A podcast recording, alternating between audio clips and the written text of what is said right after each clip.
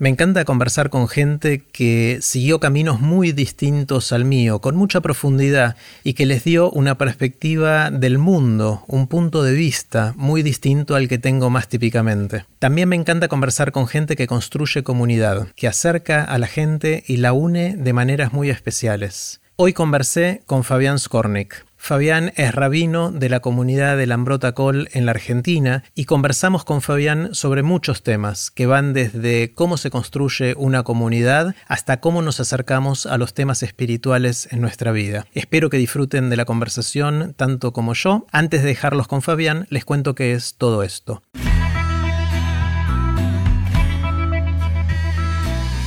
Esto es Aprender de Grandes el podcast donde comparto lo que aprendo mientras intento aprender durante toda la vida y lo que converso con gente que admiro. Antes de dejarte con la conversación de hoy, te cuento que si querés seguir aprendiendo durante toda la vida, aparte de escuchar el podcast, podés también participar de los cursos que estoy dando.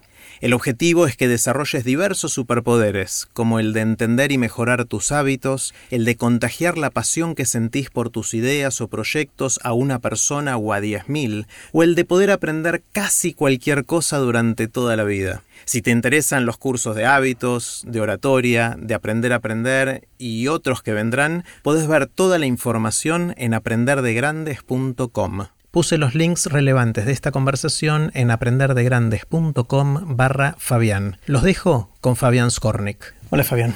Hola, ¿cómo estás Jerry? Bien, un gusto eh, que podamos conversar en Aprender de Grandes. Es algo que ya hace tiempo tenía ganas de hacer. Así que bienvenido y quiero, como te anticipé, empezar con una pregunta grande. Y me interesa muchísimo ver qué aprendiste en todo este tiempo de construir y liderar una comunidad religiosa. ¿Qué, qué aprendiste en todo ese camino? Bueno, vos sabés que eh, estoy como rabino de esta comunidad hace 18 años. En hebreo, la palabra Jai, vida, significa 18, o también se puede expresar como 18. Y entonces lo que más aprendí en estos años de rabino es que la vida es mucho más compleja de lo que a veces suponemos. Y que lo que mejor podemos hacer es aprender a vivir. Cosa que nos va a llevar toda la vida, pero que es la mejor tarea que podemos emprender. Y cuando te digo que es difícil vivir, me refiero a que uno cree que nace y que vivir es algo que lo traemos en los genes, la naturaleza nos enseñó y, sabemos. Tenemos que aprender a, caminar, a escribir, a leer, pero a vivir sabemos, o es natural. Eso creemos. Eso creemos. Y después nos vamos dando cuenta que vivir es mucho más complejo, más difícil, o por lo menos vivir bien. Entonces es un desafío en donde entiendo yo que una de las principales tareas de una comunidad religiosa como la que, de la que yo soy parte es acompañar a la gente en ese aprendizaje para vivir. Y lo fantástico que tiene esto es que al mismo tiempo que uno acompaña a otros, uno aprende. Y entonces en ese encuentro con el otro, uno transforma la vida de uno y del otro. O sea, lo tenés ahí me encantó, me encantó por, un montón de razones y, tiene el paralelo con la vida de uno y la vida de una comunidad, también esto que estás diciendo, pues sospecho que me cuentan por ahí que cuando empezaron eran siete familias y ahora son 700 o algo así, en la, no sé si están bien los números, pero más o menos por ahí. Eh, con lo cual me imagino que en ese proceso de crecimiento y de vida de una comunidad también hay un montón de aprendizajes de cómo, qué es una comunidad, porque es una palabra que usamos mucho. Eh, a mí no me queda claro qué es, qué es, qué, bueno, eh, la comunidad es la común unidad, es la posibilidad de unirnos y juntarnos para hacer aquellas cosas que solos o no podemos o las hacemos peor o es mucho mejor hacerlas juntos. Entonces yo te diría que la comunidad es ese lugar de encuentro donde cada uno tiene que traer algo y llevarse algo. Mm. No se puede venir solamente a buscar, ni tampoco se puede venir solamente a dar. Es un espacio de encuentro, porque si no, no hay encuentro. Eh, lo otro que te podría decir de comunidades, que en hebreo se dice Keila. Y de hecho de ahí viene eclesia y de ahí viene iglesia. La palabra iglesia deriva de la misma palabra que Keila en hebreo. Y en hebreo las palabras Keila tienen las letras de la palabra Kal. Kal significa fácil o liviano. Entonces te diría que una comunidad es el ámbito que te hace un poquito más fácil, un poquito más liviana tu vida.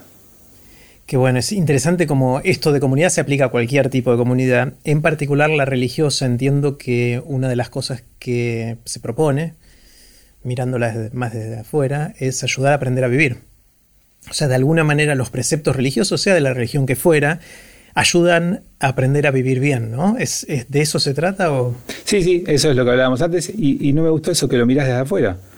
Cuando quieras podés mirarlo desde adentro. no, por supuesto, y soy parte. Yo sé, yo sé, pero no, no, estoy íntimamente relacionado en el día a día con, con ninguna comunidad religiosa, ni de, de otro tipo quizás sí.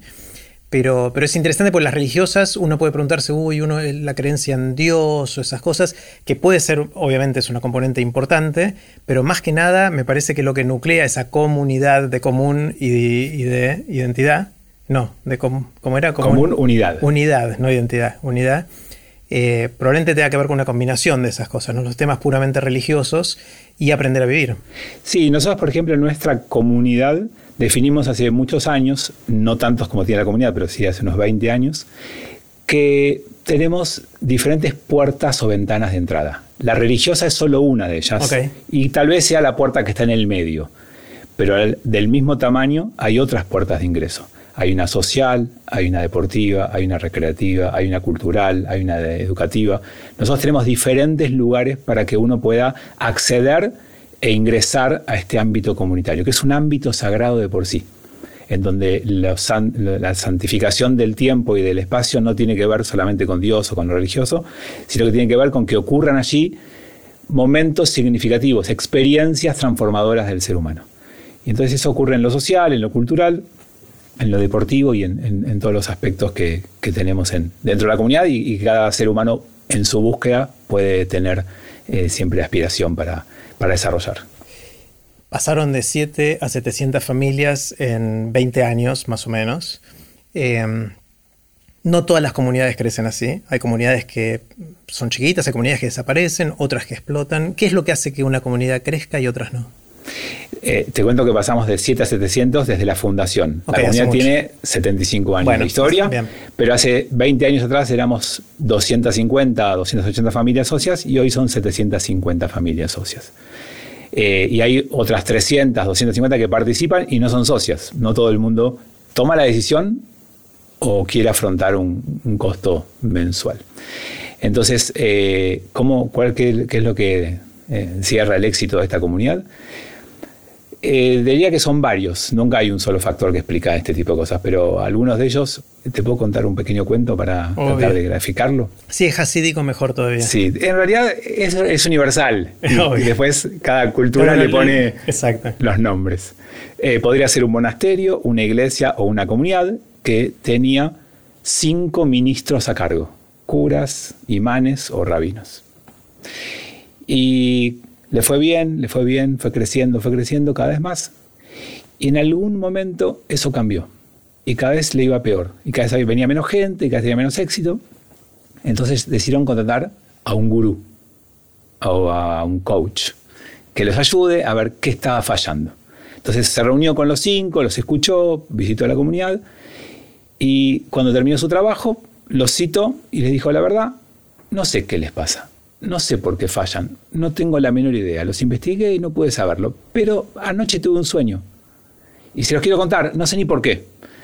Soñé que uno de ustedes cinco era el Mesías. El gurú se fue. Entonces, cada uno de los cinco ministros religiosos, lo primero que pensó, soy yo. Por fin se dieron cuenta. Eh, era obvio para mí, pero bueno, pronto me lo van a reconocer. Pero después de pensar eso un ratito, que les llenó el ego. ¿Y si es el otro? ¿Y si es alguno de esos cuatro y no soy yo? Entonces empezaron a tratar a cada uno de esos cuatro como si fuera el Mesías. Cuando eso ocurrió, la comunidad volvió a tener éxito y se volvió a llenar de gente. ¿Qué es lo que caracteriza al, al éxito de la comunidad en la que estamos? Quizás es que nos tratamos como si el otro fuera la imagen de Dios. ¿Qué es lo que hay que hacer? ¿Qué es lo que la Torah nos, nos impide hacer? O en la Biblia hebrea nos pide que hagamos. Es respetar a cada uno, escuchar a cada uno, intentar entender a cada uno, ponernos en el lugar del otro, generar empatía. Eh, construir una comunidad eh, solamente se logra si las personas se sienten en su casa. Después las actividades, las propuestas son secundarias y si el servicio religioso es un poquito más o menos musical y si la actividad que hacemos tiene un poquito más o menos de tecnología o si el marketing es un poquito mejor o un poquito peor, Por supuesto que contribuye un poquito, pero si no logramos que respetar a cada uno, recibir a cada uno y generar esa empatía, no hay comunidad. Me encanta, me encanta. Eh, ¿Qué rol juegan los rituales en todo esto? Una de las cosas que me llama mucho la atención en comunidades religiosas de distintas denominaciones es que siempre voy y veo que se repiten cosas, se repiten canciones, se repiten plegarias o rezos, se repiten distintos rituales eh, asociados a, la práctica religiosa. ¿Cuán, ¿Cuán central es que sea así? Bueno, los rituales son centrales en el ser humano y ahora, de hecho, la pandemia nos cambió algunos rituales y nos queremos morir. Porque de repente no nos podemos saludar más con la mano o darnos un beso. O esos son rituales que tienen que ver con la vida cotidiana. Y en, lo religioso, el ritual juega un rol fundamental, pero hay que comprenderlo bien para no, para mí, por lo menos, para no perder el verdadero sentido del ritual. El ritual, ¿puedo contar otro cuento? Dale. Perdón, de formación profesional. Totalmente. Eh, un hombre encontró una vez un brillante muy valioso y se dio cuenta que era muy valioso y dijo, no, me van a robar, me van a asaltar, tiempos difíciles, lo voy a esconder hasta que tenga la posibilidad de disfrutar de él. Entonces fue a su jardín y lo enterró y puso una piedra grande arriba para acordarse que ahí estaba el brillante. La mujer no le quiso contar, dijo, no, a ver si se le escapa, si lo cuenta. Tuvieron dos hijos, un día agarró a su hijo varón y le dijo, te voy a contar el secreto del brillante. Y se lo contó. A la hija mujer no se lo contó. Un día la mujer le dice al marido, mira, estoy plantando cosas en el jardín y quiero mover una piedra que pusiste. ¿Me ayudas a correrla? No. ¿Por qué no? Porque mm, trae suerte. Esa piedra trae suerte. Bueno, la mujer le creyó. Cada vez que estaba angustiada, ponía una piedra al lado de la piedra. Cada vez que necesitaba que algo le pase bien, ponía una piedra. Y le contó eso a su hija. Y así fueron pasando las generaciones y hubo un momento en donde el jardín estaba lleno de piedras y los jóvenes se rebelaron contra las piedras y los adultos querían mantener las piedras, entonces armó un lío bárbaro. La pregunta que uno puede hacerse es ¿por qué el que sabía el secreto no lo contó? Bueno, se había perdido. O algún papá murió antes de tiempo y no lo pudo contar a su hijo, o alguno no creyó la historia del brillante, pero se perdió. Y ese es el peligro con los rituales. El ritual es una piedra que te hace acordar que abajo hay un brillante. Es un recordatorio de un valor, de algo importante que vale la pena mantener y cumplir. Si vos transformás el ritual en magia, o en repetición vacía, o en suerte, perdiste el sentido.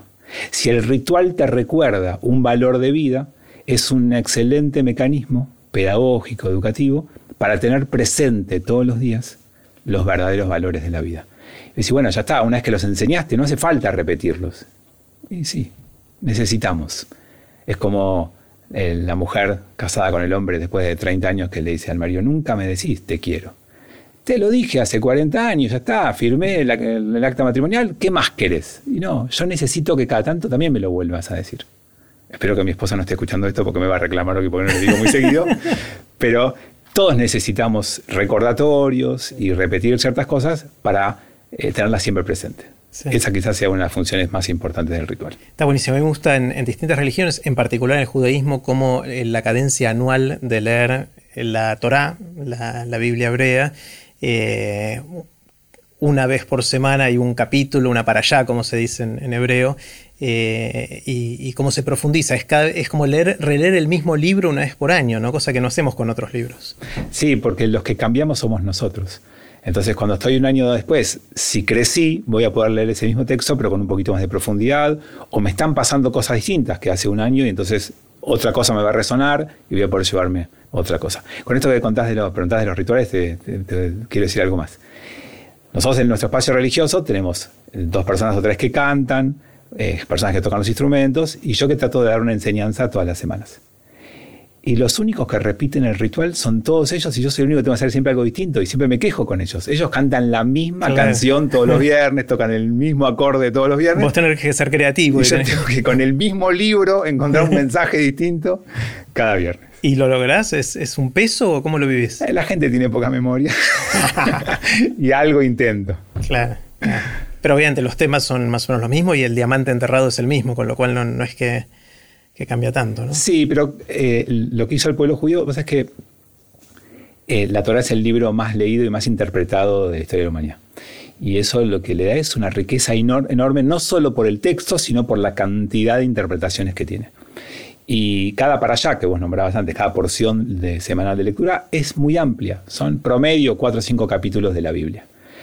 Por lo tanto, tenés muchos temas cada semana y tenés la posibilidad de profundizar alguno de ellos una vez por año. Entonces, yo hace 18 años que soy rabino y todavía tengo material.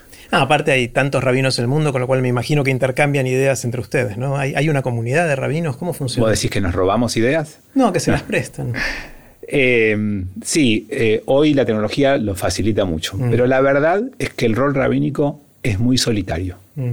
Cada uno se mete en su institución, en su comunidad y está poco conectado con el afuera. Nosotros creamos una red de rabinos eh, en el año de pandemia con un rabino de Chile, uno de Brasil, uno de México, y estamos trabajando eh, fantásticamente bien y nos enriquece un montón. Y eh, hace poco tiempo también creamos otra red acá en Buenos Aires.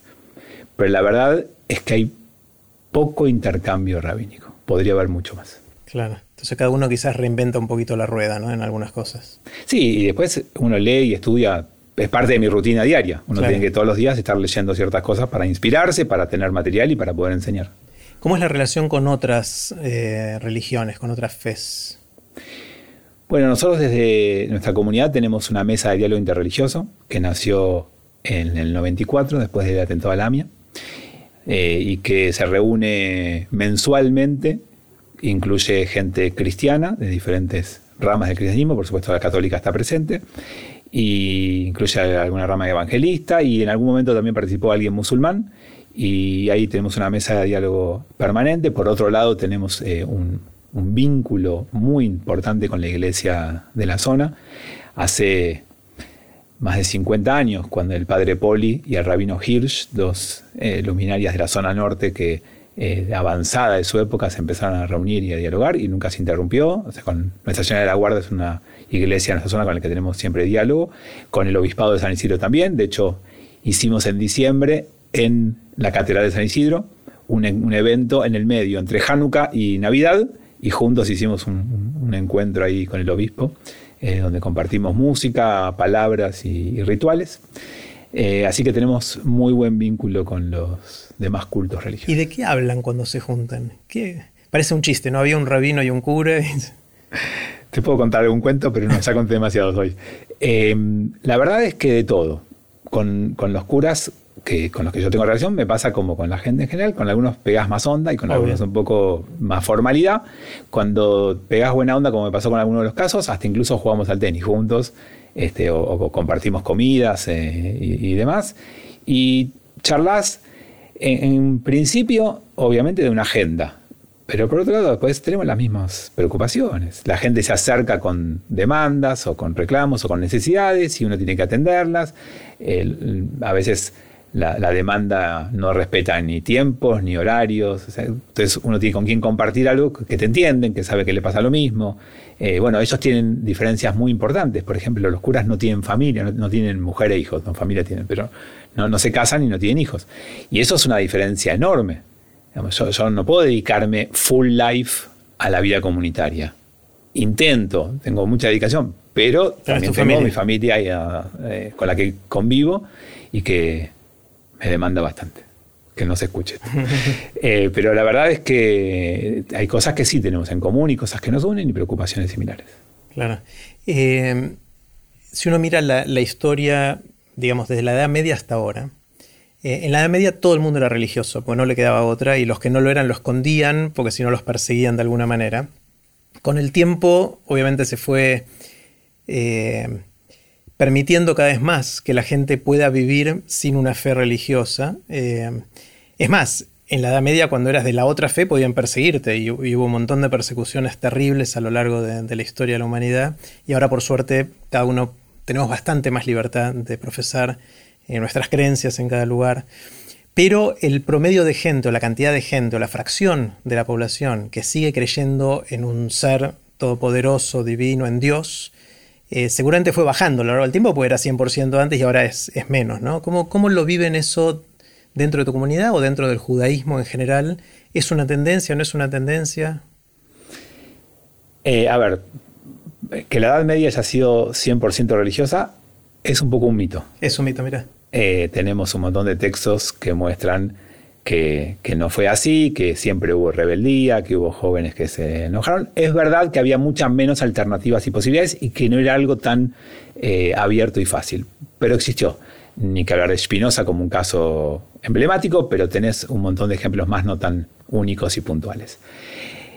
Lo que creo que cambió, obviamente, fue la modernidad, el, poner a la razón en el centro de la escena, el avance de la ciencia, la Revolución Francesa como hito quizás eh, en todo esto y algunos pensadores filosóficos eh, que marcaron un cambio, permitieron que el hombre pueda buscar respuestas en lugares distintos. Y quizás antes las iglesias o las religiones monopolizaban bastante más la posibilidad de brindar esas respuestas. Con ese cambio se generó competencia y está bueno, porque ahora hay que esforzarse para que la gente elija acercarse. Lo que sí creo que está en crisis es la estructura tradicional religiosa, porque eh, las religiones, y hablo en general, sin en particular en nadie, eh, son instituciones que cambian muy despacio. Y hoy la realidad tiene una aceleración del cambio fenomenal. Entonces, a algunas instituciones clásicas religiosas les cuesta adaptarse a esos cambios y entonces quedan más vacías de gente y de respuestas. Ahora, yo creo que la gente sigue teniendo religiosidad y búsquedas espirituales, que quizás las empieza a satisfacer en lugares alternativos.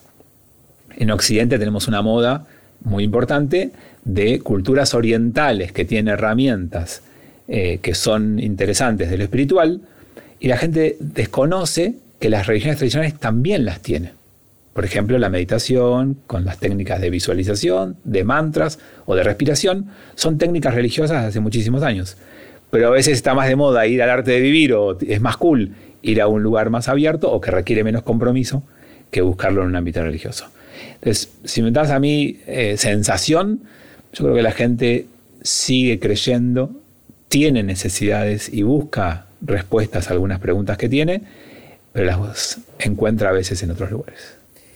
¿Cómo sigue la historia en, todo esto? si pensamos dentro de 50, 100 años, ves un mundo que va hacia mantener los valores religiosos, las religiones, este tipo de comunidades, o va a ser algo totalmente distinto, mucho más anclado en nuevas tecnologías o nuevas formas de, vincularnos? Después de la pandemia, pensar a 50 años es, difícil. yo sé, yo sé, bueno, pero hagamos el esfuerzo. pero bueno, si puedo imaginar, eh, yo creo que no va a cambiar demasiado. Sí van a cambiar los caminos de encuentro, los dispositivos y, las plataformas. Pero el encuentro de la necesidad va a seguir estando. Yo creo que este año fue una excelente muestra. La pandemia impidió el encuentro físico de la gente. Hizo a la gente que se quede en su casa para que no participe de ámbitos donde pueda eh, arriesgarse a un contagio. Y sin embargo la gente participó virtualmente mucho más que lo que hacía antes de la pandemia. O sea que quizás la sobrecarga de actividad en la gente, o quizás eh, las dificultades de traslado de la gente, o quizás la cantidad de cosas de la agenda de la gente le impedía participar, y este año lo pudo hacer y lo hizo. Ahora tampoco soy ingenuo. Sé que eh, la aceleración del cambio es tal que no tengo la menor idea de hacia dónde va a ir la demanda de la gente en los próximos años, ni 50, me refiero tal vez a 5 o a 10 años. Pero también entiendo que jugamos de los dos lados. O sea, así como va a cambiar tal vez la búsqueda o la necesidad de la gente o, lo que prioricen, también nosotros podemos cambiar y ser más creativos, innovar, incorporar tecnología y dar buenas respuestas.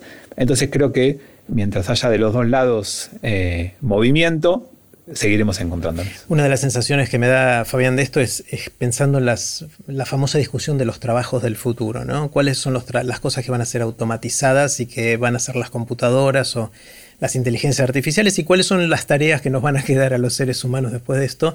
Y mi sensación es que todo lo que tiene que ver con el vínculo humano, la creación de comunidad, va a ser muy difícil por lo menos por un tiempo, nunca se sabe qué va a pasar en el futuro más distante, ¿no? Pero por un tiempo va a ser muy difícil que nos reemplacen, ¿no? Sí, acuerdo 100%. Hace dos o tres años fui a visitar a un donante que tenemos en la ciudad de Nueva York y me hablaba de esto y me decía que van a desaparecer un montón de, trabajos y demás, que él venía de Davos y que lo había escuchado ahí y que... Y yo le decía que justamente porque van a desaparecer un montón de esas tareas y ocupaciones, es que la nuestra va a estar revalorizada más que nunca, porque vamos a tener que acompañar a la gente en la frustración de que lo que hacían no sirve más, en la necesidad de impulsarlo y entusiasmarlo para que salga a buscar algo nuevo, en acompañarlo en el desarrollo de nuevas habilidades, en el contenerlo mientras se frustra hasta que las aprende. O sea, la gente esas cosas las va a seguir necesitando. Yo creo que el rol rabínico, pastoral o de culto va a seguir estando presente por muchos años más. Lo único que sí me genera la gran pregunta es que cuando uno lee textos de hace varios años, lo que decían es que el avance de la tecnología le iba a dejar a la gente más tiempo libre y entonces nuestras organizaciones iban a tener más participación, porque no va a haber más jornadas de trabajo de 48 horas semanales como era el promedio en la década del 30. Los pensadores liberales económicos decían dentro Keynes decía eso, ¿no? Dentro de 50 años la gente va a trabajar 20 horas semanales. Entonces hacíamos la cuenta y decíamos, bueno, tenemos un montón de gente que va a tener un montón de tiempo para vivir en la comunidad. Y hoy nos damos cuenta que el promedio bajó uno o dos horas por semana. Nada. Entonces, eh, ¿qué va a pasar cuando a medida que la tecnología siga evolucionando? Y mientras sigamos compitiendo contra el otro, en lugar de mirar cómo podemos liberar nuestro tiempo, vamos a ir teniendo la agenda llena y va a haber poco tiempo disponible. Sí, tenemos esta cultura de la productividad y de que si no estamos haciendo algo que sea, entre comillas, productivo, nos sentimos que eh, no estamos haciendo lo que deberíamos hacer, nos carga la culpa y, no desarrollamos el ocio ¿no? y la, posibilidad de hacer cosas con ese tiempo. Y además, porque tener eh, más tiempo para vos mismo es aprender a estar con vos mismo y muchos se llenan de actividades y de tareas porque no quieren encontrarse con ellos mismos, porque encuentran vacío, porque no están cómodos, porque no están orgullosos, no están contentos, porque no les gusta lo que ven. Entonces a veces también es, así como hay gente con la que elegís no estar y buscas excusas para no estar, a veces buscas excusas para no estar con vos. Mm. Tema totalmente distinto. Eh, una de las cosas que me asombra y le asombra a mucha gente del pueblo judío y de la religión judía es cómo a lo largo de los años, a pesar de haber sufrido eh, distintos tipos de persecuciones, de antisemitismo, de guerras, de eh, matanzas, etc., se mantiene viva y vibrante, ¿no? siendo muy pequeña comparada con la población mundial. O sea, la, la cantidad de, judíos que hay en el mundo es insignificante respecto a, la población global, con lo cual el riesgo de desaparecer está ahí todo el tiempo. Sin embargo, milenios pasaron y, seguimos estando ahí. ¿Qué, está detrás de eso? Bueno, la explicación racional no hay. La mayoría de los pueblos que existían en nuestros orígenes desaparecieron todos. Somos una rara excepción eh, en las culturas de, este mundo. Eh, porque Vos podés decir, bueno, los egipcios también estaban hace 3.300 años, pero la cultura egipcia hace 3.300 años no tiene nada que ver con la de hoy.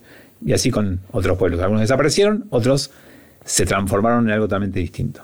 Uno podría decir que si Moshe, Moisés, quien hace 3.300 años entregó la Torá, hoy se levanta, bueno, quizás se muera por algunas razones que de las cosas que ve, pero va a seguir encontrando el mismo texto, las mismas festividades, costumbres, el mismo idioma incluso eh, que se mantiene. Eh, ¿Por qué? Y seguramente estas preguntas complejas tienen muchas causas o muchas razones para intentar explicarlo. Eh, algunos dicen que somos cabeza dura y no vamos a dar el brazo a torcer. Otros, como Sartre, sostienen que fue el odio hacia nosotros lo que más nos mantuvo con, con vida en la década de 40. Dice, Sartre decía, ¿querés terminar con el judío? Que no haya más antisemitas el día que no haya más antisemitismo, se va a diluir, se va a asimilar, se va a juntar. Bien, es verdad que es un pensamiento pre-Estado de Israel, pero es para tener en cuenta como uno de los factores. Quizás eh, lo que podríamos eh, también encontrar es que tanto el cristianismo como el islam son desprendimientos del judaísmo. Y si bien tienen posturas en algunos aspectos distintas, la raíz es común y es la misma. Y entonces lo que el judío debe haber visto desde hace dos mil años es que su corazón es lo que está presente en la mayoría de las culturas de Occidente, tal vez no en Oriente, pero sí en Occidente. Entonces está vivo eso que ellos, o que nosotros empezamos hace tanto tiempo. Y quizás eso también los alentó a, continuar. Y para encontrar muchas más razones, te diría que somos un pueblo con resiliencia como característica esencial, esa capacidad de que nos perseguían, que nos caíamos y que nos volvíamos a levantar y, y volvíamos a comenzar, que es algo interesante para estudiar. Porque además con pocos casos de odio, de frustración.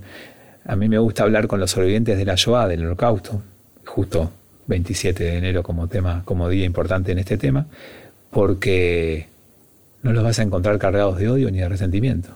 Vas a encontrar gente que se le arruinó la vida, que le mataron a la familia, que lo transformaron en algo subhumano y que salió de ahí que se reconstruyó y que no odia y que no persigue y que no tiene sed de venganza.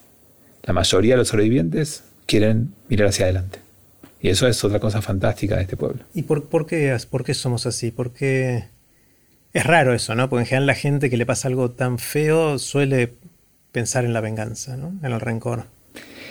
Sí, la verdad es que deberíamos empezar a encontrar algunas causas en nuestra formación, en nuestra cultura, en lo que nos transmitieron desde chiquitos. Mm. Y en, en, algunos textos o interpretaciones de la Torah uno puede encontrar que el mensaje es siempre mirar hacia el futuro, mirar hacia adelante, es entender, por ejemplo, algunos dicen que el perdón es un invento religioso, que la esperanza es un invento religioso, que si vos no, no, pones un poco de religiosidad, no hay razón ni para el perdón ni para la fe. ¿Por qué tenés esperanza? ¿Qué te hace pensar que vos puedes tener probabilidades? No, puedes ser optimista, claro. La esperanza es un, es un, claramente un desarrollo es un acto de fe. espiritual, un acto de fe, tal cual. Y pasa lo mismo con el perdón. la mayoría de las culturas antiguas eh, lo que entendían es que cada uno tiene que recibir lo que merece por lo que hizo. Y la ley de Talión puede ser un ejemplo de la antigüedad, donde eso eh, irrumpe dentro de esa cultura una Torah, donde te habla que hay que aprender a perdonar, eh, hay que aprender a, ponerte en el lugar del otro y dar una oportunidad. Y yo creo que quizás la palabra clave que aparece en la Biblia como también es una idea, lo que pasa es que para nosotros hoy son obvias, pero que en el momento son revolucionarias, es la palabra amor. No vas a encontrar muchos textos antiguos donde hablen del amor. Y la Torah dice que hay que amar al prójimo, amar a Dios, amarte a vos mismo, amar al extranjero, amar al distinto. Todo eso aparece en, texto religioso. Y bueno, quizás el amor también explique muchas de estas cosas de, resiliencia, de perdón y de no tener venganza y odio. Y también de culpa, ¿no? ¿Está al otro lado de la, de la moneda o no? Bueno, el saber popular dice que la culpa es un invento judío. Yo creo que la culpa es un error. No hay que vivir con culpa, no hay que desarrollar culpa, no hay que sentir al otro, hacerlo sentir culpable al otro, que es una cosa que nos encanta a los seres humanos y que en mi visión de la religión, si alguien te dice el judaísmo dice, te está mintiendo, harta, porque el judaísmo tiene diferentes corrientes, interpretaciones, miradas. En mi mirada del judaísmo, la culpa no debería tener lugar. No es buena, no es sana, no ayuda, no contribuye, todo lo contrario. Uno tiene que vivir de forma tal de vivir bien, eh, alegre, digamos, disfrutando, valorando. Y en todo caso lo que tiene que hacer es reparar, corregir lo que hace mal. Darte cuenta que hice algo mal, asumirlo, pedir perdón y repararlo. Y cerrar. No llevarte la culpa y cargar con la culpa durante la vida, porque eso te hace la vida más pesada, más densa y por supuesto peor. Los chistes de madres judías son de madres culpógenas, ¿no? De Absolutamente. Pero para mí, en mi concepción del judaísmo, no están bien extraídas de las enseñanzas judías clásicas. Claro, sí, sí, sí. sí. Eh, está buenísimo, está buenísimo. Eh, pensando en, cómo crecer las comunidades, volviendo al tema anterior. Eh, Lambrota Col hoy tiene 750 familias. ¿Va a tener 1500 dentro de unos años o no? ¿Sigue, ¿Sigue un periodo de crecimiento? ¿Dónde tengo que firmar para que pase eso?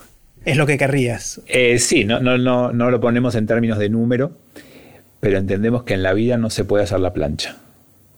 O subís o bajas, o creces o decreces.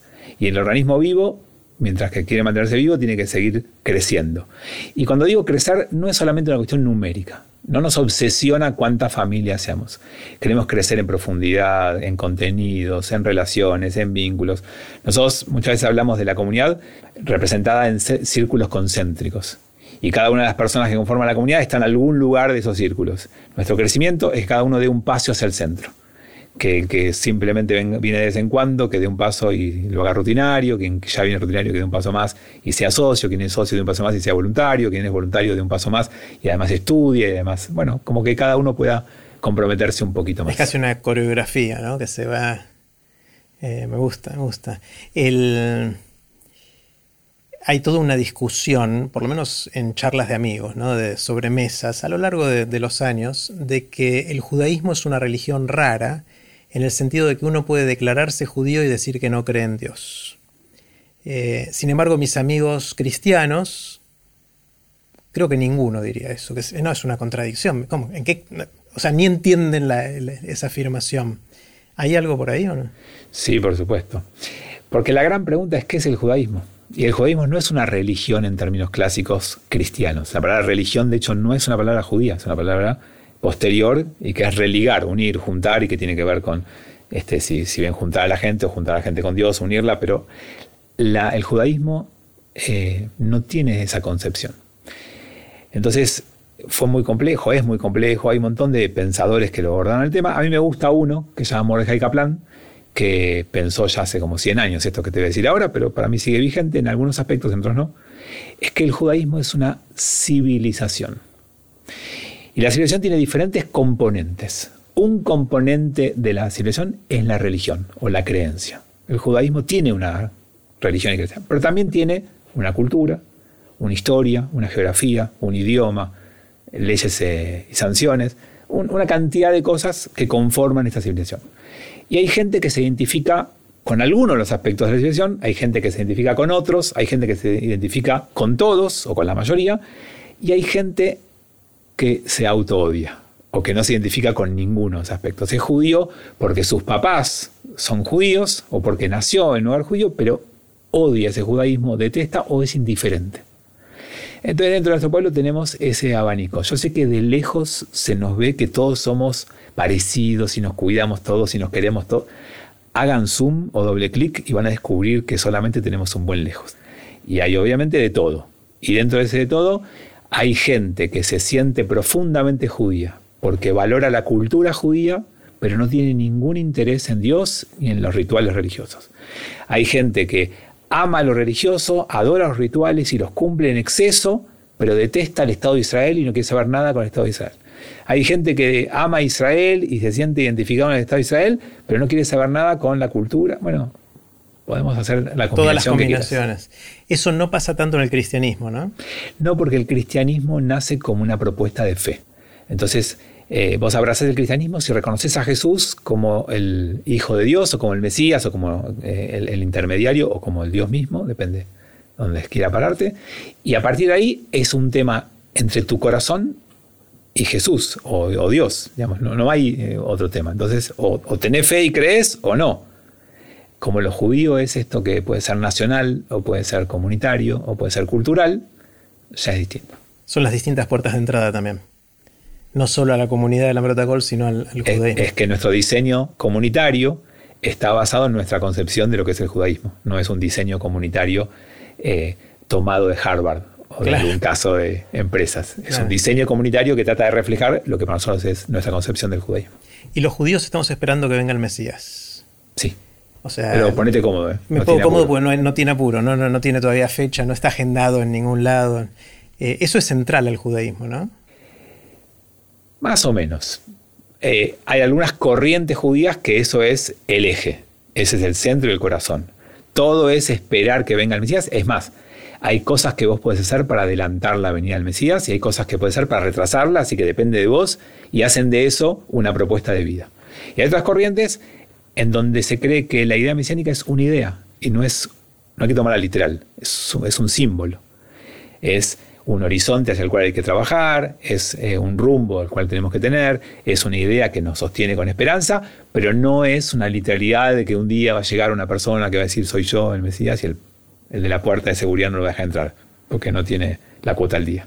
Entonces, nada, hay que ver este, dónde te pares en el judaísmo para darte cuenta de eso. En, mi concepción, estoy más en lo último que en lo primero. O sea, yo creo que la idea mesiánica es una idea muy interesante, que nos llena de ilusión, pero que nos marca una agenda y que nos dice, a ver, ¿cómo es un mundo ideal? Y si yo te invito a vos trabajemos por un mundo ideal y decimos, sí, trabajemos juntos por un mundo ideal, vos tenés tu agenda y yo tengo otra y seguramente no va a ser la misma. Entonces acá nos pone una agenda en común. ¿Sabes qué? Trabajemos por la era mesiánica. Ya sabemos de qué estamos hablando. Un mundo sin guerra, un mundo lleno de eh, compasión, de perdón, un mundo sin hambre, un mundo hermanado. Bueno, tenemos una agenda en común. Bueno, ahora sí, trabajemos en eso genial. ¿Cómo maneja Fabián eh, los reclamos, críticas o cuestionamientos a la literalidad de la Torah? Es decir, la gente que toma la Biblia hebrea y dice, che, acá dice esto, pero la ciencia dice otra cosa. Sabes de qué estoy hablando. Hay muchos de esas. Eh, la Torá debe leerse figurativamente, debe ser una cuestión más conceptual, más literal. ¿Cómo, cómo lo, ves? A ver, varias cosas de esto. Primero, Torah significa en hebreo la palabra Torah. ¿Sabes qué significa Torah? No. O sea que casi nadie sabe qué es Torah. Torah es una palabra en hebreo que viene de la palabra Ora, que significa enseñanza. Entonces, lo primero para decirte es que la Torah no es un libro ni de historia ni de ciencia. Es un libro de enseñanza. Y si te acordás lo primero que te dije, ya me llevaste por tantos temas que tal vez no tienes por qué acordarte, te dije que se trata de enseñar a vivir. La Torah es un libro de enseñanza de vida. Por lo tanto, no es un libro de historia ni geografía. Yo quiero saber cuánto hace que existe la humanidad, tengo que preguntar a un científico. Si yo quiero saber eh, qué tipo de animales hubo en la prehistoria, a un científico. Yo quiero saber cómo vivo una vida bien, digna, feliz, sagrada, comprometida. Bueno, anda la Torah. Por tanto, no es un libro literal, ni es un libro de historia. Lo segundo que te diría es que la Torah tiene un código propio. Y no me refiero a los numeritos y las cuentas. Si vos agarras un libro de psicoanálisis y nunca estudiaste en tu vida psicoanálisis, pero lo lees y dices, el inconsciente, ah, el tonto. No, inconsciente es un concepto freudiano que si nunca estudiaste Freud no entendés lo que significa. Bueno, cada palabra de la Torah es igual. Vos, si estudias alguna vez profundamente la Torah, te vas a dar cuenta que cada palabra tiene un significado especial que no necesariamente condice con la cultura occidental y cristiana que vivimos hoy. Entonces vos lees una palabra en hebreo, la traducís a un castellano y la metés en una cultura occidental y cristiana y ya te alejaste del significado. Y lo tercero que te diría es que nosotros no somos el pueblo del libro, para mí. De vuelta, siempre hablo de la concepción que yo tengo, ¿no? no Nosotros somos el pueblo de la interpretación del libro, del estudio del libro. Talmud Torah Keneged Kulam. Estudiar Torah es como cumplir con todos los mandamientos, dice algún lugar del Talmud. Entonces, nosotros somos el pueblo que estudia e interpreta el texto. Por lo tanto, nunca hay que tomar el texto literal. Tenemos 3.000 años de desarrollo o 2.000 años de desarrollo en interpretación y para mí ahí está la sabiduría judía de vida. Entonces, no, no se estudia literal, no se lee literal, hay que saber interpretarlo y cuando lo aprendes, te das cuenta que es fantástico. Porque si bien hay cosas que van cambiando, hay esencias humanas que se mantienen tal cual y ese mismo texto de hace 3.300 años te habla a vos. Cuando pensamos en Dios, eh, y me meto en un tema difícil para mí, porque no lo tengo claro, eh, hay un rango de interpretaciones. Está la gente que dice hay un todopoderoso que me maneja todos los días, al cual le puedo pedir milagros, que a veces me los da, a veces no me los da, depende de cómo me porto. es una caricatura, obviamente, en un extremo. En otro extremo está la gente que dice creo que hay alguien que nos creó, pero ahora no le interesamos tanto, nos deja que hagamos nuestra vida eh, y no influye en nuestro día a día. Y está la gente que ni siquiera cree en eso. Eh, está ese rango ¿no? de cosas. ¿Dónde está el judaísmo? ¿Dónde estás vos? Dentro de esto. O sea que hay una cita que se suele decir que alguien se encontró con Dios y le preguntó, ¿vos qué preferís? ¿Que la gente crea en vos o que la gente siga los mandamientos de la Biblia? Y Dios le contestó, yo prefiero que siga los mandamientos de la Biblia, porque a través de ellos me va a encontrar a mí. Lo que esto de alguna manera traduce mi respuesta a tu pregunta es que la fe en Dios, en mi concepción del, judaísmo, no es lo central. Y que sería bastante presumido de, parte de un ser humano, por no decir soberbio, esperar que eh, su vínculo con Dios esté reflejado en las respuestas que Dios da todos los días a sus pedidos, reclamos o demandas. Eh, yo entiendo que eh, hay una propuesta de un camino, de un camino de vida consagrada, y que ese camino de vida es un camino de sabiduría y de felicidad. Ahora, Dios puede ser el motor que te dé fuerzas a vos para comprometerte con ese camino, esa idea tuya de Dios que puede hacerte que vos des lo mejor de vos, bienvenido sea. Ahora, si esa idea de, Dios te hace entrar en el mercado y te dice, bueno, Dios, yo cumplo tres mandamientos y vos me das, me devolvés con un aumento de sueldo a fin de mes que necesito, entraste en una transacción con Dios que no es la que eh, creo que sea, sana ni buena ni la propuesta judía de ese vínculo con Dios. Y si vas a decir, bueno, ¿sabes qué? Dios, yo necesito tal cosa. Y me voy a quedar esperando que Dios lo resuelva ahí, porque yo soy religioso. Yo espero que Él me salve, que Él me dé, que Él me... Tampoco es la idea. A veces uno tiene que eh, rezar como si todo dependiera de Dios, pero actuar como si todo dependiera de vos. Y entonces tampoco depende, el lugar que uno le da a Dios puede ser lo mejor que te pasa en la vida o puede ser lo que te hunda o lo que no te permita avanzar y crecer. Entonces, yo creo que el vínculo con Dios empieza con la idea de búsqueda. No se llega, no, se, no hay una respuesta, hay una actitud de búsqueda. ¿De búsqueda de qué? De algo trascendente a la vida material ilimitada que tenemos. Cuando alguien entiende que tiene que haber algo más o que puede haber algo más que lo que veo, comprendo, toco y mido, entonces empieza una búsqueda. Y esa búsqueda es entablar un vínculo, una relación, es sentir, es generar una eh, idea de algo que está más allá de vos y por supuesto algo que te saque de lo material y racional de todos los días. Nosotros vivimos rodeados de materia y por todos lados tenemos eh, ambiciones y necesidades que son físicas. Bueno, también hay algo más que eso. Y Dios es una puerta de entrada para todo eso, que no se agota con Dios, que eso te vincula con un montón de emociones que van mucho más allá de la lógica racional con la que a veces nos comportamos todos los días. Y con lo poco que te conozco, yo creo que vos estás bastante eh, eh, tomado por alguna racionalidad y tal vez con una búsqueda en los últimos años o un cambio. Sí, puede ser, puede ser. Eh, me estás invitando a, acercarme a la comunidad. Yo, Tenés las puertas abiertas. Yo sé, yo sé, gracias Fabián. Quiero hacerte varias preguntas cortitas. Eh, las preguntas son cortitas, vos tomate el tiempo que quieras obviamente para, para responder.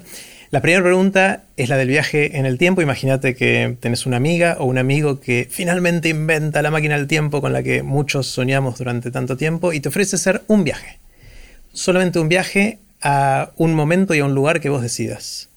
Eh, es un viaje que vas a ir ahí y a ese momento durante un tiempo y después volvés al aquí y a la hora y ya está, no puedes hacer ningún viaje más. La pregunta es, ¿irías al futuro o al pasado? Bueno, en principio eh, yo vivo de forma tal de que el pasado nunca vuelve. Y parece que esto lo decimos todo y lo repetimos, pero yo necesito reafirmarlo permanentemente porque si no, en alguna parte de interior nuestra siempre tenemos la ilusión de que vamos a volver a un pasado. De hecho, eh, la psicología habla a veces de esta regresión o vuelta que a veces tenemos o queremos tener o sentimos que tenemos todos. Eh, nunca viajaría al pasado para reafirmar a mí mismo que no se puede volver al pasado. Pero perdón, ¿eso es por un tema de evitar la nostalgia o de evitar tener la sensación de corregir algo que no hice bien? O... Para no desperdiciar mi vida. ¿Cuánto tiempo la gente pierde mental y emocional diciendo, ay, si pudiera volver a hacer eso? Y en arrepentirse de lo que hizo. ¿eh? O, en esperar que vuelva a una situación que se perdió.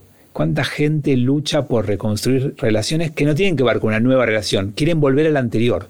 ¿Y cuánto tiempo y energía perdiste en eso? Mm yo digamos, tengo como lema, el, al pasado no se vuelve, no se puede volver. ¿Cuánta gente quiere salir de la pandemia para volver a la vida anterior? No vamos a volver a la vida anterior, digamos, esto ya lo escuchamos por todos lados, pero para mí hay que reforzárselo todo el tiempo para no caer en eso. Entonces, no elegiría volver al pasado.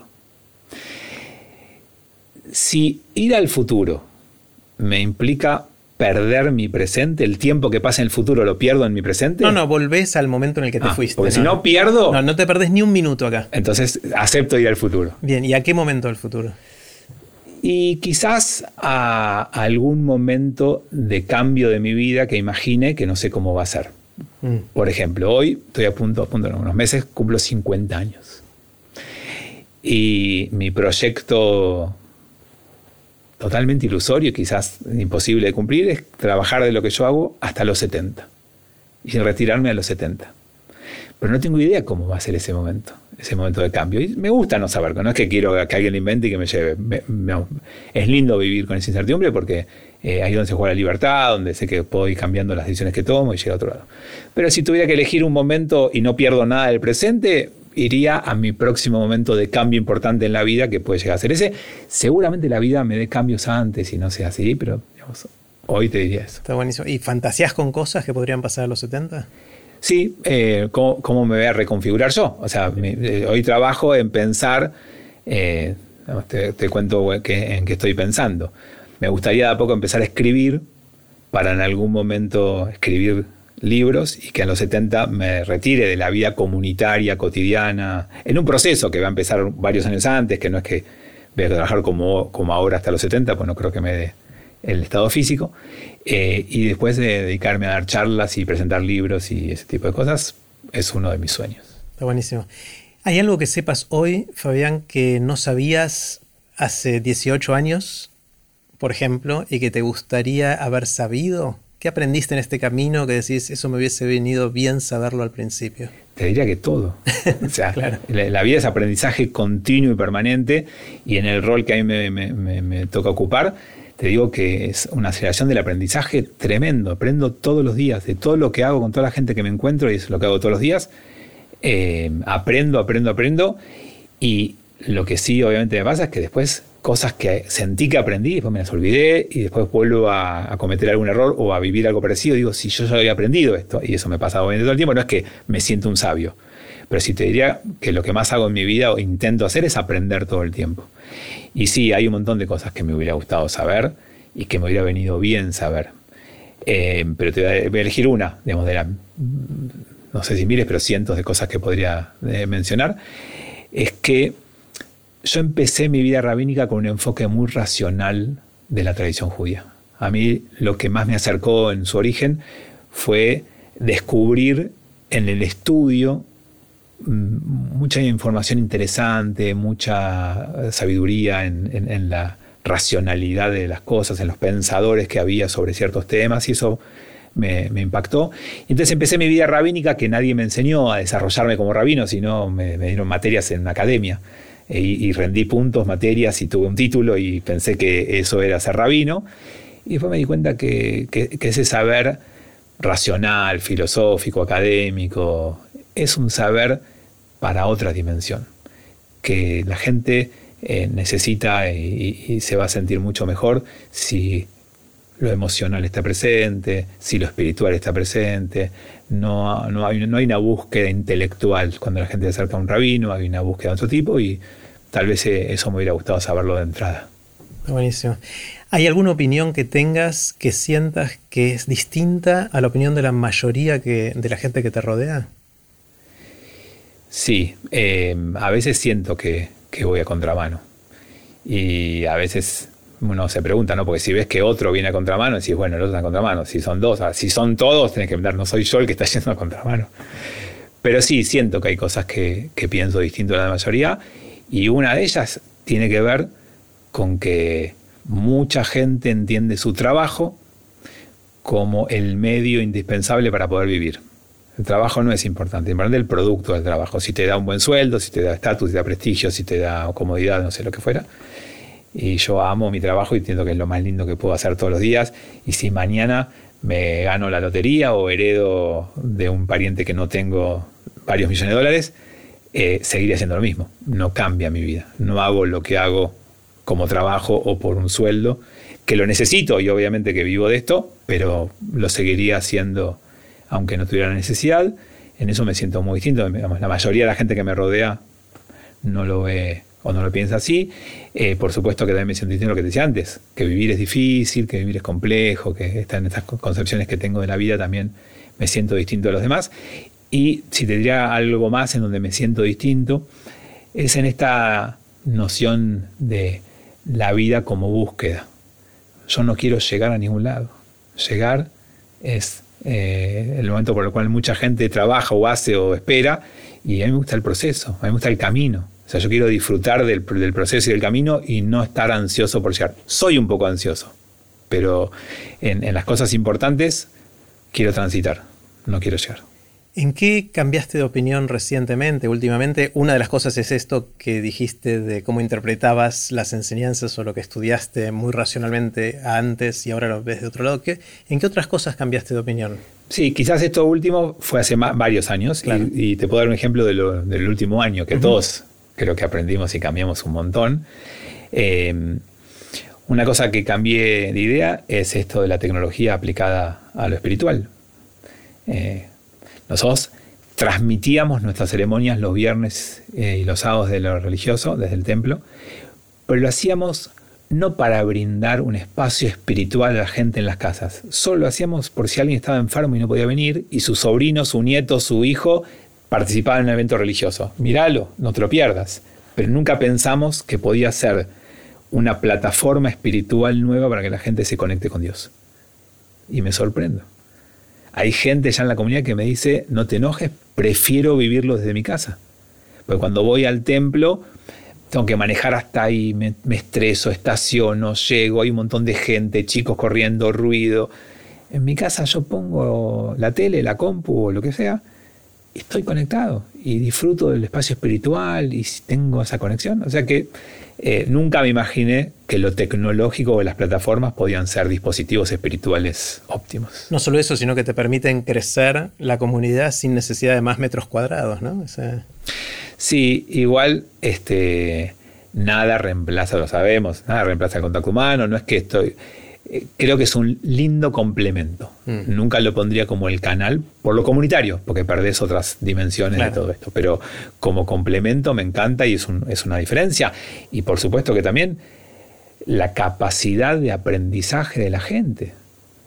Yo antes me hubiera preguntado, ¿te animás a que todos tus grupos de estudio sean por Zoom? Una locura. Sí, no, ni lo probemos, no va a andar. Y hoy vemos que anduvo, que está perfecto, que la gente se conecta, usa Zoom, tengan 60, 70, 80 años, igual tengo gente hasta de 90 que estudia por Zoom. Espectacular. ¿Qué te asombra? ¿Qué te sorprende? ¿Qué son esas cosas que ves y decís, wow? Todos los días levantarme, tener eh, ganas, eh, fuerza, ver el mundo, ver los ojos y la sonrisa de mis hijas. Eh, no dije nada guau, ¿no? Pero me sorprendo y me maravillo con pequeñas cosas. No, no busco, ni, me suele pasar con solamente con las grandes cosas. Me, causa mucha más eh, asombro e impresión pequeñas cosas cotidianas que la gente da a veces por obvia y que son para mí la verdadera fuente de, la verdadera religiosidad. aprender a disfrutar de una mirada, de una sonrisa, de un acto de amor, de un acto de compasión, de un perdón. esas cosas son para asombrarse. ¿Tenés, Fabián, alguna habilidad inútil? Si, si tengo alguna habilidad útil, me costaría contestar. O sea, la mayoría habilidad inútil Pero una que aprendí de chiquito y que cada tanto ejercito, pero no me sirve para nada, es que hago un poco de malabarismo. Ah, mira. Así con tres pelotas. Con tres pelotas. Mira. A veces la tiro por atrás o por abajo de la pierna. Ese tipo de cosas. No me sirve para nada, pero cada tanto juego un rato a eso. Está buenísimo. ¿Cómo haces cuando tenés que aprender algo nuevo? Supongo que te pasa todos los días eh, y te propones o tenés que meterte en un nuevo campo que no conocías antes. ¿Cómo, ¿De dónde tiras del hilo? ¿Cómo empezás a, recorrer ese camino? Bueno, lo primero que te diría es que como todo, cuanto más ejercitación tenés, más te sale. ¿no? Vos querés correr una maratón, tenés que correr todos los días, digamos, o con cierta frecuencia para poder...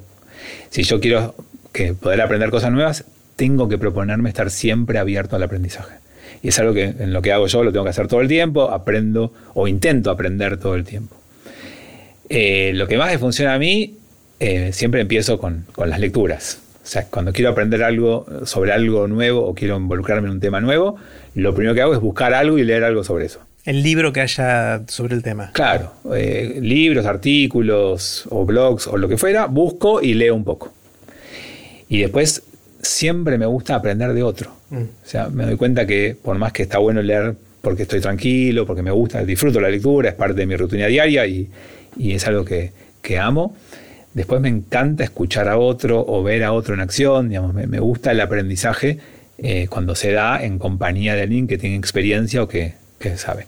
No siempre porque aprendo de lo que hace, a veces aprendo de lo que hace mal o de lo que no hace y me doy cuenta y descubro que podría hacerse de otra manera, pero el encuentro con el otro también me ayuda. Y entonces recién el tercer paso es empezar a animarme a ejercitarlo. Y entonces, digamos, una vez que tuve un pequeño acercamiento racional y después tuve algún tipo de experiencia compartida, me tiro la pileta. Está buenísimo. ¿Cuáles son los libros que más te impactaron en la vida? Es muy fácil. Bueno, el segundo, después, después de la Torah, ¿qué, otros libros debería haberse decidido El Talmud. Claro. ¿Cuáles son los que te formaron, los que te impactaron, los que hicieron que seas quien sos hoy? Quizás te podría decir algunos autores, más que algún libro en particular. Eh, igual no siento que ninguno tenga esa envergadura. Claro. Eh, como, como lector habitual, no podría pensar en uno o dos que me hayan marcado. Pero en el último tiempo, eh, el rabino Jonathan Sachs, que falleció hace muy poquito y que fue gran rabino de Inglaterra o de Reino Unido durante muchos años, eh, fue realmente un, intelectual, un rabino que me marcó mucho en varios de sus libros. Em, Él después se había mudado a Nueva York, ¿no? ¿O no? ¿O estaba siempre en, No, no. Siempre estaba pero viaja mucho ah, y, dio muchas conferencias y charlas y demás, pero no, creo que no. Em, después, eh, quizás eh, lecturas en el último tiempo, no sé. Primero me encantaron y después empecé a encontrar un montón de cosas que no me gustaron más, como eh, Yuval Harari, eh, Byung-Chul Han, que es otro de los que en el último tiempo eh, produjo bastantes libros y uno le pasa esas cosas, que algunas cosas se enamora y otras este, terminan siendo más crítico.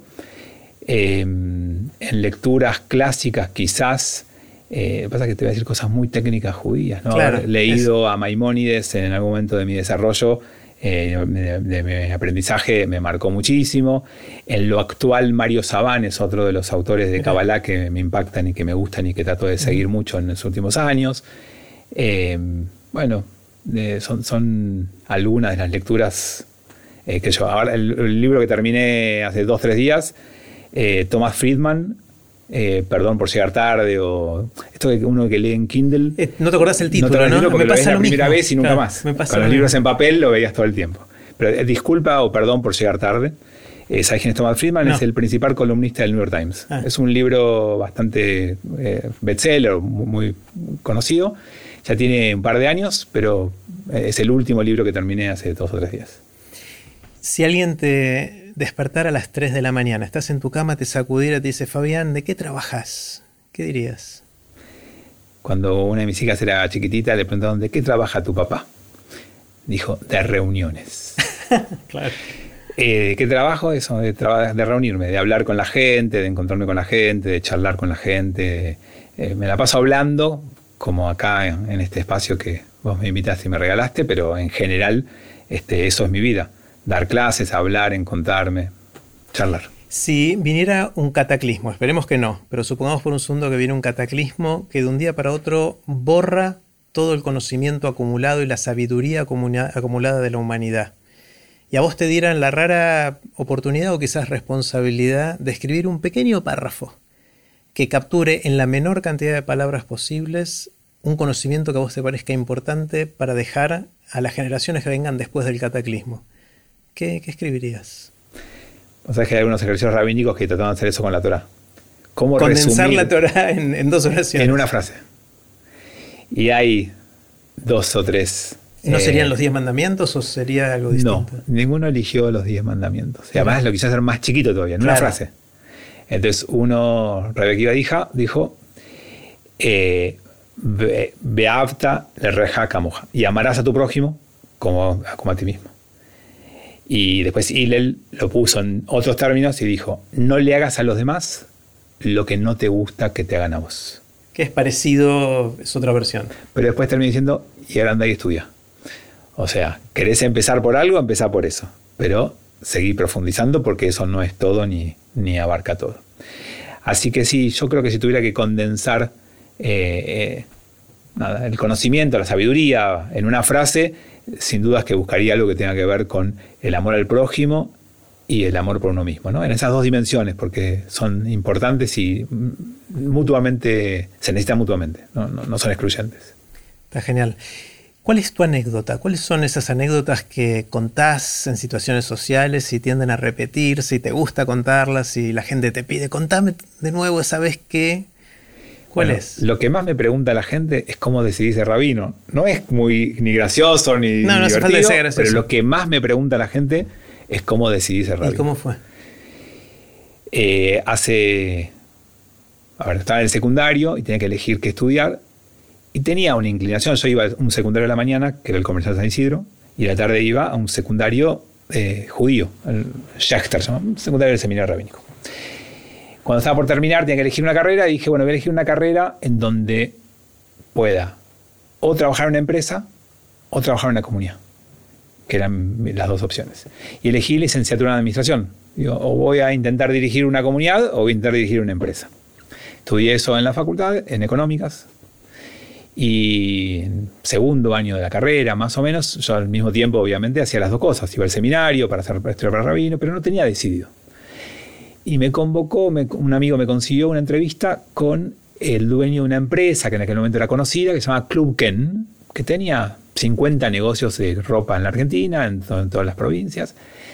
Y nada, tuve una entrevista de trabajo con él y me dijo, bueno, si querés puedes empezar mañana. Y volví a mi casa, hablé con la que en ese momento era mi novia, hoy es mi esposa. Eh, y bueno, ¿qué hago? Porque si me pongo a trabajar, tengo que dejar todo lo comunitario y trabajar todo el día y estudiar en la facultad de la noche. Y bueno, y ahí evaluamos, eh, pensamos, discutimos y finalmente le dije que no. No. Y me empecé a inclinar un poquito más a los 20, 21 años por este camino. Igualmente nunca fue una decisión que tomé, se fue dando, fue, transcurriendo en los dos canales, en algún momento surgió la posibilidad de trabajar como seminarista en una comunidad, dije voy a probar, nunca había hecho nada, importante, o sea, fui a Madrid, fui a pero digamos, y me hice cargo de una comunidad y más o menos me fue bien, me di cuenta que más o menos me salía, que, que, no me habían echado los dos meses eh, y que pude seguir. Y entonces como me fue yendo bien, seguí en esto y después un día me cambié a otra comunidad y estando en esa comunidad me, llamó el presidente de la que estoy actualmente y me invitó a almorzar y me dijo, te invito a que te a mi comunidad. O sea, nunca fue una decisión tomada un día para otro, nunca busqué trabajo de esto, siempre todo se dio solo y por ahora funciona. Está buenísimo. Seguramente hay algo anterior a eso que te sembró la semillita de esta pasión, ¿no? Porque ahí ya estaba yendo al seminario, ya estudiabas por la tarde temas que tenían que ver con todo esto. ¿Cómo empezó antes esto? Bueno, empezó con mis padres mandándome a una escuela judía, en la primaria, jardín y primaria, que coincidimos con alguien de tu familia allí. Y en esa escuela eh, el objetivo era simplemente que haga la primaria. Mi hermano mayor terminó y se fue y nunca más nada de estudio de judaísmo ni universidad y mis padres esperaban lo mismo de mí. Se desilusionaron cuando yo terminó y tuvo que ver simplemente con una visita a la biblioteca del seminario en séptimo grado del colegio, que nos llevaron en micro, que visitamos la biblioteca, que volvimos, y que yo volví a mi casa y dije, quiero estudiar ahí. Y no me preguntes por qué, porque no, podía ni, no tengo ni recuerdo. Me pregunté estas cosas muchas veces y no supe por contestar por qué. Entonces decidí un secundario eh, complementario. Y en tercero o cuarto año empecé a cambiar realmente a estudiar de verdad. No era simplemente ir a ese otro colegio, sino a profundizar. Tuve un par de maestros Morim que me marcaron, que algunos se llama Ari Konimach, que era mi de Torah, este, y de, de la Biblia hebrea, y tal vez eh, él me marcó bastante, y bueno, a partir de ahí fue siempre un proceso. Una de las cosas que, y con esta cierro, una de las cosas que debatimos mucho es cómo va a ser la educación del futuro. ¿no? Nos debatimos porque reconocemos que la forma en que nos educamos y educamos a la gente más chica, más joven, seguramente está obsoleta en un montón de dimensiones pero no estamos de acuerdo todavía, no nos ponemos de acuerdo en qué pinta tiene esa educación del futuro, pero seguramente una cosa que ayudaría muchísimo es ayudar a la gente a encontrar esas semillas de intereses, pasiones, motivación que te acompañen a lo largo de la vida, porque si las tenés seguramente vas a terminar aprendiendo, desarrollándote, realizándote, eh, al menos profesionalmente, pero seguramente en una medida más amplia. La pregunta difícil, es, más allá de cómo fue en tu caso, es cómo te parece que podemos ayudar a otros a encontrar esos caminos de realización personal, de cosas que interesen, que apasionan. Inspiración, ¿no? ¿Cómo, cómo hacer para que la gente tenga inspiración y tenga eh, amor y pasión por lo que hace? Yo creo en estas cosas que lo mejor para despertar en el otro es contagiarlo justo la palabra que ahora tanto miedo nos da a todos, eh, cuando yo veo a alguien haciendo algo con amor, con pasión, con seriedad, con responsabilidad, y que lo hace bien, y que eso le hace bien a, esa persona, y eso lo hace eh, sentirse mejor con él mismo y ser mejor persona, yo creo que eso es contagioso. Creo que cuando queramos inspirar a las próximas generaciones, tienen que vernos haciendo cosas comprometidas y que valgan la pena. Lo que más te transforma es el esfuerzo y el sacrificio personal. Si les queremos decir a las próximas generaciones que todo va a ser más fácil, más sencillo y que tenemos la receta para que ellos hagan las cosas eh, sin esfuerzo, no vamos a conseguir nada. Y si les vamos a decir, ustedes sacrifíquense, hagan algo comprometido, involúcrense, y nosotros no estamos, tampoco sirve. Entiendo que la única manera es que vean una generación que trabaja, que se compromete, que, que realmente le pone seriedad y pasión a lo que hace, y me imagino que eso va a despertar y va a contagiar a los demás. Está buenísimo. Eh, me encantó conversar, Fabián. Gracias por tu, por tu tiempo. Y me encanta conversar mucho, especialmente con gente que mira el mundo desde otras perspectivas. Eh, y en este caso a mí me enriqueció muchísimo todo lo que me contaste. O sea que vos trabajás de lo mismo que yo. Sí, pero desde otro ángulo, de alguna manera. y está bueno agregar más ángulos y, y a mí me encanta eso. Bueno, para mí fue un placer. Gracias por la invitación. Me sentí súper cómodo. Así que espero que alguna vez se repita. Dale, gracias. Y así terminó la conversación que tuvimos con Fabián Skornik. Espero que la hayan disfrutado tanto como yo. Te recuerdo que el próximo lunes tenemos una nueva reunión de la comunidad de Aprender de Grandes en la que vamos a profundizar sobre la conversación que tuvimos hoy. Si quieres ser parte, simplemente anotate en aprenderdegrandes.com barra comunidad. Es gratis, pero los cupos son limitados, así que apúrate. Puse los links relevantes en aprenderdegrandes.com barra Fabián. Recuerden que pueden suscribirse para no perderse ningún episodio de Aprender de Grandes en aprenderdegrandes.com. Los espero en el próximo episodio de Aprender de Grandes, cuando les cuente lo que aprendo en mis intentos por seguir aprendiendo durante toda la vida y en las conversaciones que tengo con gente que admiro. Chau.